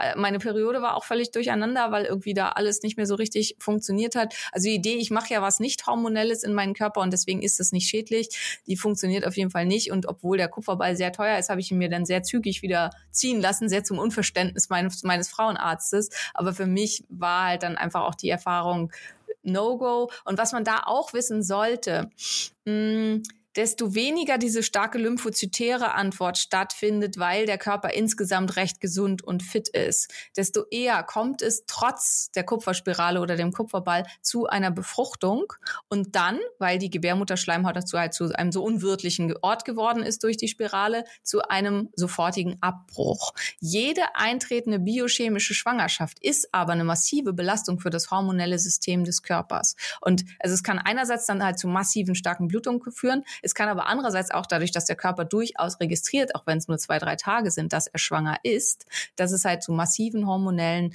ähm, Veränderungen kommt. Und das ist vielen nicht klar, dass die Spirale über diesen Wirkmechanismus wirkt. Das ist der Grund, warum die katholische Kirche die Spirale ablehnt, weil sie halt eben nicht sicher eine Schwangerschaft unterbindet, sondern vor allen Dingen das Einnisten eines bereits befruchteten Eis. Und ähm, das ist halt was, das kann massive Probleme verursachen, vor allen Dingen auch bei Erkrankungen, die sowieso schon am Hormonsystem Probleme verursachen. Und ähm, ja, ich glaube, meine Meinung dazu habt ihr halt jetzt so ein bisschen rausgehört. Ähm, eher nicht. Faszinierend. Ähm, vielen Dank auf jeden Fall für deine Ehrlichkeit. Ähm, Blasen- und Nieren Nierenfunktion. Kann das mit Hashimoto, also eine gestörte Blasen- und Nierenfunktion, kann die mit Hashimoto in Verbindung gebracht werden? Also, ähm, dass es zum Beispiel sein kann, dass wir nur schwer Wasser lassen können. Äh, ist da ein Zusammenhang? Nein, ähm, also es ist halt, äh, also ein Zusammenhang besteht halt mit chronisch entzündlichen Prozessen. Also wer jetzt zum Beispiel ähm, die intestinale äh, in, intest, in, interstitielle Zystitis, also das ist so eine ähm, unklare, wahrscheinlich autoimmunbedingte chronische Entzündung der Blase, die nicht auf Bakterien und sowas beruht. Also das kann halt zum Beispiel sowas dahinter sein. Und solche Erkrankungen treten halt häufiger auf, wenn auch schon eine andere chronisch entzündliche Erkrankung da ist. Also es ist halt dieses typische, eine Autoimmunerkrankung kommt selten allein und ein Problem eines Organsystems kommt auch selten allein. Aber es gibt keinen direkten Zusammenhang zwischen Hashimoto-Thyreoiditis und Blasen- und Nierenfunktionsstörung. Wir haben nur noch eine Frage, Simone, und ich bin selber sehr gespannt. Ich weiß gar nicht, ob wir uns selber mal darüber unterhalten haben. Äh, deine Meinung zu Dr. Datis Karasian. Karacian, Karasian, Du wirst es wahrscheinlich besser aussprechen können. Ich habe mich schon immer gefragt, wie man den eigentlich ausspricht. Aber die meisten werden ihn kennen. Vielleicht kannst du mal kurz erzählen und auch deine Meinung. Ähm, Großartiger Arzt. Ähm, also mhm. einer der wenigen, die auch, oder nicht einer der wenigen, es gibt schon einige, aber einer von denen, die auch wirklich sehr wissenschaftlich arbeiten. Man muss halt sagen, äh, Datis ist halt ein bisschen stehen geblieben die letzten Jahre. Und da finde ich halt auch immer, ich bin überhaupt kein Freund von Kollegen-Bashing, außer jemand erzählt völlig unwissenschaftlichen Schwurbelkram. Da bin ich so ein bisschen intolerant.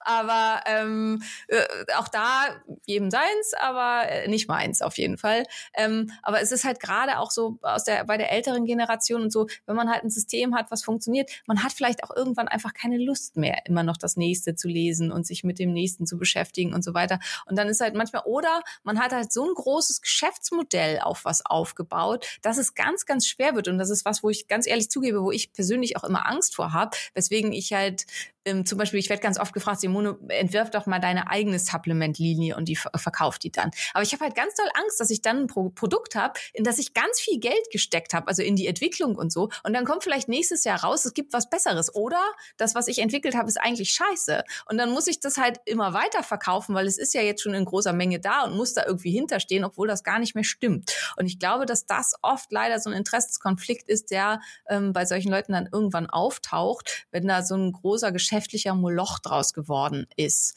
Und ähm, also äh, ich finde, sein Buch ähm, ist, äh, also zur Schilddrüsenerkrankung, das ist ja auf Deutsch Schilddrüsenerkrankung anders behandeln, ähm, ist eins der besten, ist super gut, wirklich auf jeder Seite unglaublich viel Information. Vieles von den Sachen ist aber nicht mehr richtig 100 Prozent aktuell. Also das Buch ist jetzt ja auch schon, ich glaube, 17, 18 Jahre alt und es hat sich einfach wahnsinnig viel getan, vor allen Dingen in den letzten ein, zwei Jahren nochmal, also gerade zur Schilddrüsenfunktion, zu Gewebehypothyreosen, zum Low-T3-Syndrom, Syndrom. Also das sind jetzt, ich schmeiße da jetzt absichtlich mal so mit Begriffen um mich, weil die halt alle sehr neu sind und viele, die vielleicht noch nie gehört haben. Ähm, das sind einfach Sachen, die in den letzten zwei, drei Jahren sehr viel beforscht wurden und neu dazugekommen sind, wo viel Grundlagenforschung gelaufen ist. Und ähm, das äh, hat er einfach alles noch nicht drin und da hat sich viel geändert. Und da finde ich aber ganz, ganz wichtig, da halt auch fair zu sein und zu sagen, das gehört dazu. Also ähm, und das ist auch ein ganz, ganz wichtiger Punkt, was jemand ausmacht, der gut wissenschaftlich arbeitet und der wirklich auch kompetent und vertrauenswürdig ist, ist, dass man auch sagen kann, zu dem Zeitpunkt war das nach meinem besten Wissen und Gewissen. Heute kann ich sagen, ich habe mich geirrt. Und das ist, das ist was, was ich halt auch ganz regelmäßig tun muss. Und für mich ist das kein Zeichen von Inkompetenz, sondern im Gegenteil ein Zeichen dafür, dass man wirklich verantwortungsbewusst und kompetent arbeitet. Äh, apropos Buch, ich äh, habe gehört, Simone, es kommt bald Neues von dir. Ähm, wobei das vielleicht auch damit zusammenhängt, dass es sowieso zu Beginn des Interviews gesagt hast. Aber ich wollte unbedingt nochmal elegant auf äh, das Thema zu sprechen kommen, denn wir sind jetzt am Ende und ich gehe jetzt auch in eine Podcast-Sommerpause. Und ähm, wobei, ich glaube, eine Podcast-Folge kommt noch. Wenn diese online geht, irgendwann im Juli, äh, ist auf jeden Fall bald Schluss. Und dann kommt, glaube ich, Anfang August, wenn ich das richtig gesehen habe bei Amazon, dein neues Buch. Vielleicht magst du mal ganz kurz sagen, worum es geht, was uns da erwartet mhm. und ähm, warum man das unbedingt braucht. ähm, also tatsächlich ist das schon das Buch davor. Also das, was ich jetzt abgeschlossen habe, ist halt das nächste und vor, beim Verlag vorläufig, glaube ich, auch erstmal das letzte, was dann kommt. Aber ähm, also dies hier äh, ist natürlich schon eine Weile länger fertig mit Lektorat und so. Also das heißt das Anti-Entzündungsprogramm und im Prinzip ähm, ist es also das, was ich vorhin alles über das Immunsystem gesagt habe und so, das ist da halt alles drin. Wie funktioniert unsere Stre funktionieren unsere Stressachsen? Wie ist das alles mit der Nebenniere, mit Cortisol? Wie ist das mit Insulinresistenzen? Was hat das alles für Auswirkungen? Was ist tatsächlich die Ursache von Herz-Kreislauf-Erkrankungen? Ähm, wie komme ich ganz tief unten ran, auch bei Sachen wie Hashimoto-Thyreoiditis? Das ist halt all das, worum es in diesem Buch geht und kombiniert mit einem vierwöchigen Programm, das man dann machen kann. Wobei man sagen muss, also ich würde dringend empfehlen, sich selber dieses Programm auf acht, 16 Wochen stre zu strecken und nicht jeden Tag was Neues zu probieren, sondern halt sich ein, zwei Sachen pro Woche daraus rauszunehmen. Ähm, aber man kann es halt ja, kann es auch hardcore in vier Wochen durchziehen, wo einfach ganz, ganz viel praktische Tipps, Ideen, Anregungen und so sind. Was kann ich alles tun, was antientzündlich auf meinen Körper wirkt, um die Entzündungslage in meinem Körper zu minimieren. Und darum geht's in dem Buch. Und es ist damit eigentlich oder sollte für jeden interessant sein, weil ähm, alle Zivilisationserkrankungen ähm, basieren auf chronisch stillen Entzündungsprozessen, Demenzen, Herz-Kreislauf-Erkrankungen, Krebserkrankungen, Autoimmunerkrankungen, ähm, metabolische Erkrankungen, alle als Basis chronisch stille Entzündung. Und also die WHO hat damit die chronisch stille Entzündung als den äh, krankmachenden Faktor Nummer eins in der heutigen Welt deklariert. Und dementsprechend finde ich halt was, was da, wo jeder was von haben kann, das zu lesen. Und vor allen Dingen halt natürlich alle, die unter, unter chronisch entzündlichen Erkrankungen, wie zum Beispiel der Hashimoto, leiden. Und ähm, das ist ja immer toll, wenn man seine eigenen Bücher gut findet. Und ich finde es wirklich super gut. Und ähm, es ist halt eben genau der Punkt. Also ich habe wahnsinnig viel dazu gearbeitet, wer das will, kann beim Verlag, dass ich das Quellverzeichnis abfordern. Ähm, das ist nicht mit im Buch, weil es ist nämlich, ich glaube, 67 Seiten lang. Und deswegen wollte der Verlag das nicht drucken. Ich weiß gar nicht warum. Sollen sich mal nicht so anstellen. Und ähm, das kann man dann abfragen und sich zuschicken lassen, wo man halt dann eben auch einfach sehen kann, ich habe wirklich wirklich sehr, sehr viel wissenschaftliche Recherche da reingesteckt, habe aber versucht, wie immer, wie auch halt in Happy Hashimoto, wie in unserem Kochbuch und so, das so zu verpacken, auch wenn ich leider ohne Yavi auskommen musste, dass es sich trotzdem gut lesen lässt. Ich bin super gespannt. Ich habe äh, schon mal äh, drauf geguckt und so, was da schon, also äh, total gutes Thema. Äh, Simone, danke für deine Zeit ähm, und dass du uns immer so mit Rat und Tat zur Seite stehst und das alles teilst wünsche dir alles Liebe jetzt erstmal. Und äh, wir hören uns bestimmt im Herbst. ich danke dir rein, ne? und wünsche dir eine fantastische, großartige Sommerpause. Danke, danke. Alles Gute. Gehen. Tschüss.